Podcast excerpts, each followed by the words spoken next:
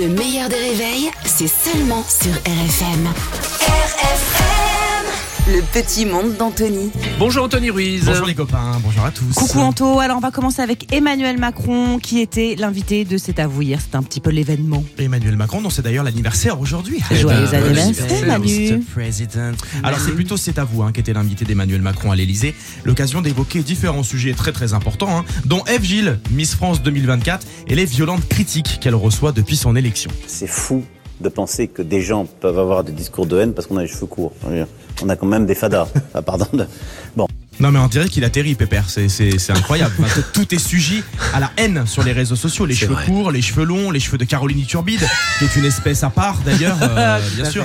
Oui, il y a des fadas et il faudrait euh, les combattre, ça serait bien de faire quelque chose à ce sujet d'ailleurs sur les réseaux sociaux. Il a aussi évoqué l'affaire euh, Gérard Depardieu, Manu. Oui, puisque la ministre de la Culture, euh, Rima Abdul-Malak, ou Thérèse dans le Père Noël est une ordure, c'est vraiment euh, au choix, à, parler, à parler de lui retirer euh, la Légion d'honneur suite à la diffusion de compléments d'enquête. Le président n'est pas vraiment OK avec ça. La question, c'est est-ce que je vais commencer à retirer la Légion d'honneur à des artistes ou des responsables quand ils disent des choses qui me choquent La réponse est non. Et donc, Mais- mais non, mais il continuera à y avoir des gens ministre de la transgressifs. culture, c'est avancé.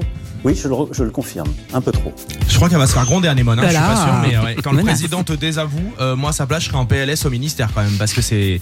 Ça la fout mal. C'est chaud, c'est chaud. On prend des nouvelles de Jean-Luc Reichmann, tiens. Ouais, l'un des animateurs phares de TF1 qui cartonne tous les midis avec les 12 coups de Midi. Merci de suivre. Jean-Luc a récemment participé à un podcast dans lequel il parle de son parcours. C'est qu'au début, euh, je savais pas. Tu sais, moi, j'ai fait euh, du commerce pour faire plaisir à mon papa qui était dans les mammouths. Ah, Je savais pas qu'on pouvait acheter des mammouths. Enfin, je... ok, commerce de mammouths. Moi, j'en apprends tous les jours. Et ça, ça fait plaisir quand même. hein. Vraiment.